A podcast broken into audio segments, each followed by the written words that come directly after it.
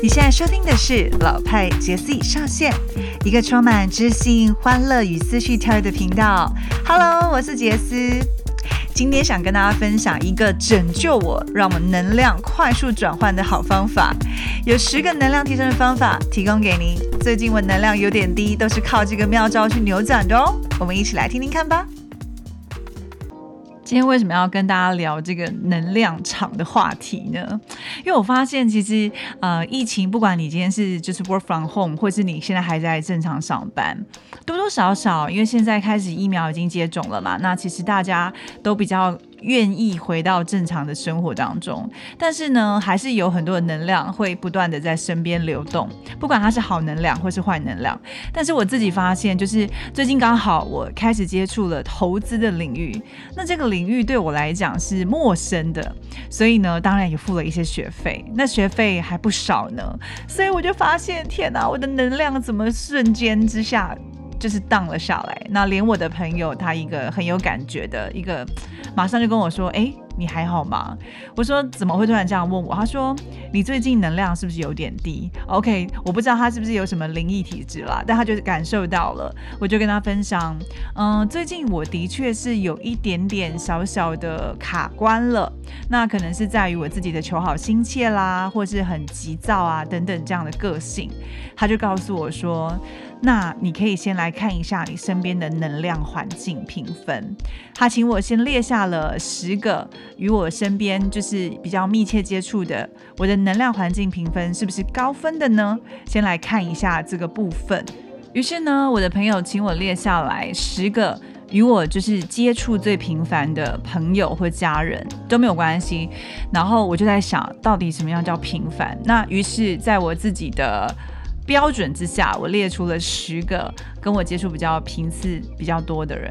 那列出来的时候，你要怎么去看你的能量环境场是是 OK 的？那当然，你写下他们的姓名以外，你还会写出能量，然后还会依照他们的开放程度去做评分，然后去相加，然后再看平均值。我自己给自己的能量评分，然后去看他们给我的能量评分。后来我发现，其实问题不是我的环境，是我自己本身。那如果是自己本身的话，怎么办呢？其实大部分我们都是从自己去提升的，你很难去怪罪环境怎么样。当然，我们不免俗的，如果我们今天处处在的都是负面的能量，比如说同事的抱怨啦，或者是呃讨债公司的那种工作环境啊，假设你的工作场域常常是负面能量，那你就必须要学习自身提升能量的方法，这样子才不会被他们整个拉进去逆流里面，无法出来顺流，对吧？所以呢，刚好找到了这个十种提升自己自身能量的方法，我觉得很受用，也很实际的转换了我自己，跟大家来分享一下。这个能量频率呢，其实是由美国著名心理学家 David Huggins，他花了三十多年的时间来研究。他研究出来说，其实人类呢有不同的能量级别，每个人都活在各自的能量层级当中，而且呢也会吸引到相应层级频率的事物。所以我们有讲嘛，就是你的频率怎么样，就会吸引同频的人靠近。那能量的级别两百，大概是一个正负能量的分界点。那如果能量等级达到五百的人，基本上已经是拥有非常大的一个能量场，它可以影响成千上万的人。像我觉得那些呃比较激励的什么，像罗宾讲师啊，他们应该都 应该都是能量爆表的人。而且大量研究证明啊，其实一个人如果能够从那个能量等级是从两百以下要升到两百以上，它就是一个很大的能量跳跃，就是可以改变一个人一生的命运。假设本来在能量场很低，两百以下，但是他透过了改变练习，包含现在我们要讲的一些秘诀，他实践了以后，他是可以改变人一生的命运了。所以呢，呃，算命算命，改命改命，不如改观念、改信念，然后改我们的能量环境，其实就会不一样了。而且其实不管哦，是有形体的人类啦、动植物啊、书籍啊、食物、衣服、建筑、汽车，或是抽象无形的心念、意识、思想，这些其实都有能量等级的。我觉得很神奇耶，因为的确没有错，在我吃呃进进食的时候，我在吃一些很好吃的食物的时候，能量等级是提升的；那吃到一些自己很不喜欢的东西的时候，能量等级也是下降的。那你可能在运动的时候，你特殊你做了某一些运动，你是非常非常有感受的，纵使它不一定运动量很大，你不会暴汗，但是你能量是往上提升的。例如瑜伽啦，或者是说像有人连冥想这件事情，他都可以得到很大的能量场。所以，我们来来聊聊提升意识能量频率到底有什么有效方法呢？那因为这边提供了六十个，我会分两集来跟大家分享。我们先来分享前三十个有效方法吧。第一个，信任。信任呢，其实信任灵魂的旅程，就是相信自己内在的力量，相信自己值得被爱，相信生命会带我们体验最适合我们的成长道路，相信一切都是最好的安排。呃，我觉得信任、相信是真的非常重要的，因为信任自己的力量开始，其实你才有让自己前进、踏进的那一种勇气，而且相信自己办得到，相信自己可以克服难关。所以呢，如果如果此刻我面对困境，那勇敢走出困境就是我的功课；如果此刻我感到被伤害，那接纳和爱就是我要面对的功课；如果此刻我陷入迷茫，那么清晰的洞察力就是我要去做的功课。第二个有效的方法，臣服。臣服呢，在这边讲的是，并非认命，不是什么都不做。真正的臣服呢，是内在全然接纳当下发生的事，放下情感上的抗拒、愤怒跟头脑里的评判跟贴标签。这个就是我在斯多格生活主义当中里面有提到的。其实斯多格主义就在。提倡这一件事叫臣服，臣服就是你当下接纳了发生的事。还记得我在那一本书里面提到了，就是当爱迪生看到了工厂大火这件事情，他只能全然的接受，并且冷静的去思考下一步怎么办。如果当下我抗拒了这件事情，我不全然的接受，其实越排斥越吸引，对吧？所以呢，我的心在沉浮当中，我就可以在宁静当中升起更深的觉知，而这个觉知会带给我们有效的行动。这时候的行动，就是因为基于已经了解了，也接纳了的积极能量，不是因为恐惧啦、评判、抗拒的负面能量开始的哦。嗯，第三个觉察。关照跟觉察是最简单却有力量的成长工具，我非常非常认同。因为我在一月初的时候呢，就是透过学习的课程，我参加了一个工作坊，打开了我的觉察能量。我发现，当我的觉察能量被开启之后，其实我可以觉察脑袋当中的念头，觉察我的情绪。哎，细微情绪的升起，就是说，当我开始有情绪的时候，我知道，哎，我正在有情绪。然后，但是我是觉察，不是批判他的。我并没有告诉自己说，我现在不应该生气，我现在不应该怎么样，我现在应该怎么样？没有，我不对我的情绪贴标签，我是单纯跟温柔的包容接纳他们的存在。那他们会带我到深深的宁静，就是平静下来。等于是，当我有觉察的机会，我就有回家的路，找到回家回家的路了。那这个觉察呢，不是评判自己，也不是羞耻，也不是责备他人，这个是追求完美、奉献、自私自利，也不是这些东西。如果有这些倾向，其实真的要修习那个爱自己的功课。所以爱自己练习，大家有没有去做练习呀？我真的很推荐那一本书。当你开始觉察之后，你锻炼爱自己的习惯，你就会越觉察越不批判，能够更中立而包容的爱自己。那你爱自己的时候，就会有源源不断的能量可以跟世界分享。第四个情绪，呃，所谓通情才能达理，不管遇到什么事情，都一定要记得先处理情绪，再处理资讯。因为有一句话讲得很好嘛，“情治百病，定能生慧”。如果我们有一颗平静安定的心，才能够引导智慧的行动。我明白情绪控制真的不容易，但是如果当我们情绪发生的时候，我们先允许情绪的发生，并且我们发现它存在的时候，你就不会。呃，突然陷入那种脑袋自己编织的受害者剧场，就是自己有很多小故事，自己在那边演，那你就不会陷入过去跟未来的时间幻想，因为情绪来的时候就在当下这一刻，你就让他这个感受可以充分的被表达出来，因为在当下你是安全的，而且呢，其实当情绪来了，你有觉察到的时候，你才有办法疗愈它。那我自己现在有发现，因为其实过去我脾气是很急的，就是有什么感觉我就直接讲出来。以外，我还会就是因为那个情绪去引发了不不好的动作、不好的行为，可能会影响我接下来的觉察。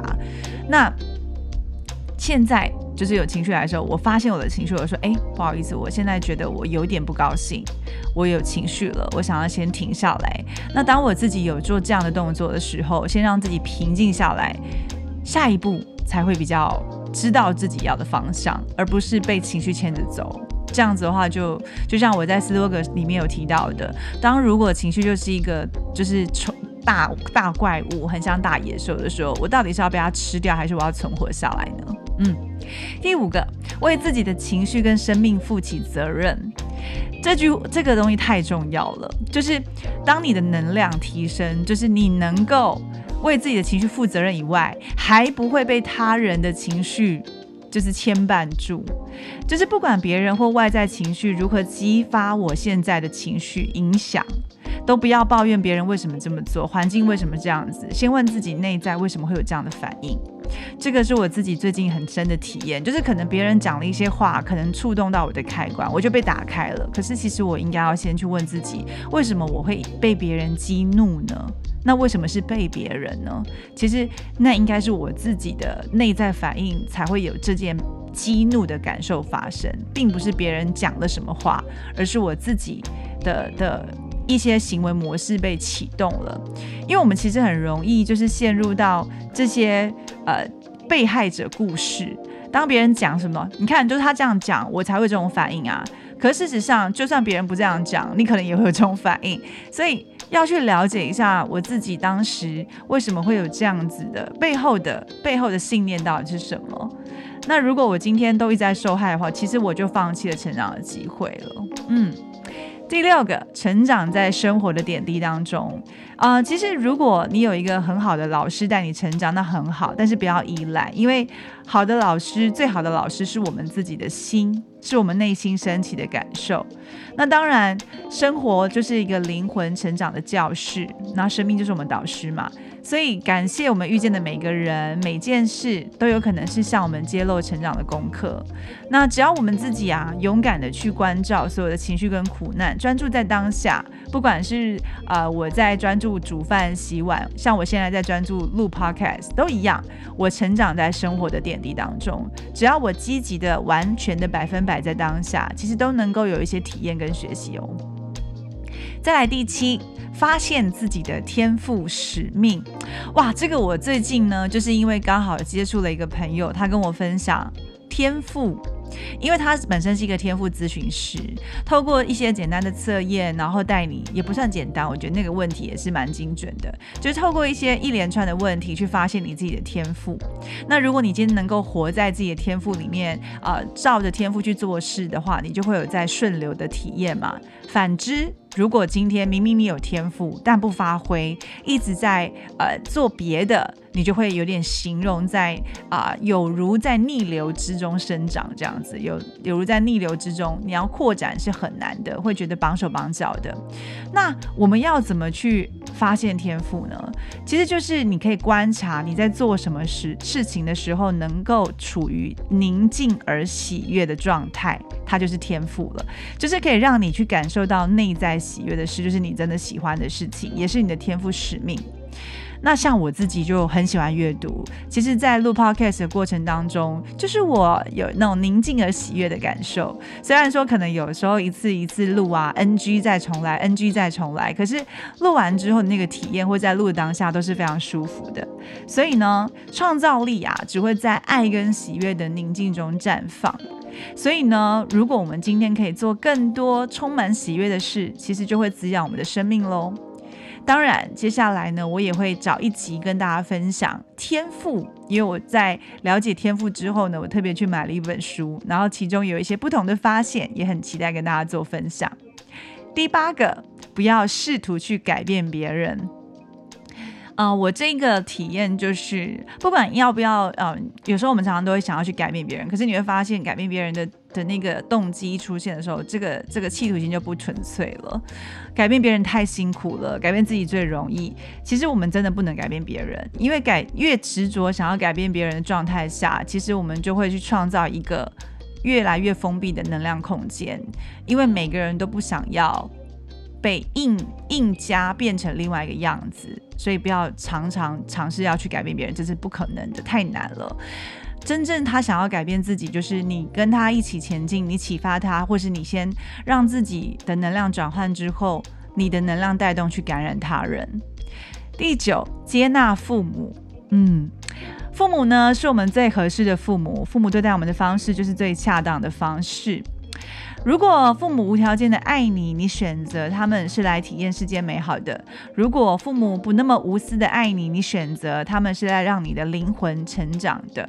接纳父母，就是呢换位思考的概念吧。因为可能我自己现在还没有小孩，然后所以我不知道当父母的辛苦。但是我身边很多当父母的朋友都告诉我，当他们自己当了爸妈之后，他们就能够理解爸妈的想法了。所以我觉得这段话我很喜欢，就是如果父母无条件的爱你，你选择他们是来体验世界美好的；如果他们不是无条件的爱你，那你就选择他们是来让你的灵魂成长的。第十，感恩跟祝福，呃，这是我自己现在也会开始做的练习，试着每天发现十件让我们感恩的事吧。每每天找出十件感恩的事，你会不会心想，哈？实践有点多哎，其实我自己现在在做这个感恩练习的时候，真的是很琐碎的事我都拿出来感恩。比如说，感恩我今天早上醒来的时候睡得很饱，然后感恩呢我的冷气让我睡得不会半夜热醒，然后感恩妈妈今天煮了非常好吃的中餐，就是很小很琐碎的事情都可以感恩。其实最主要是要让自己内心富足，就是不断的去感恩周遭的一切。今天跟大家分享这十个方法呢，都是我自己最近在低潮的能量场快速扭转的关键。当然，也要持续的做练习。特别是我很喜欢感恩这件事情，越感恩越有能量，越能够知道自己拥有的很多，越珍惜。下一次想跟大家分享的是有关于天赋这件事情。你想知道你的天赋是什么吗？你想要回到顺流吗？还是你正在做顺流的事呢？透过简单的天赋报告，原来可以发挥自己更大的能量哦。那我们下一次见吧，拜拜。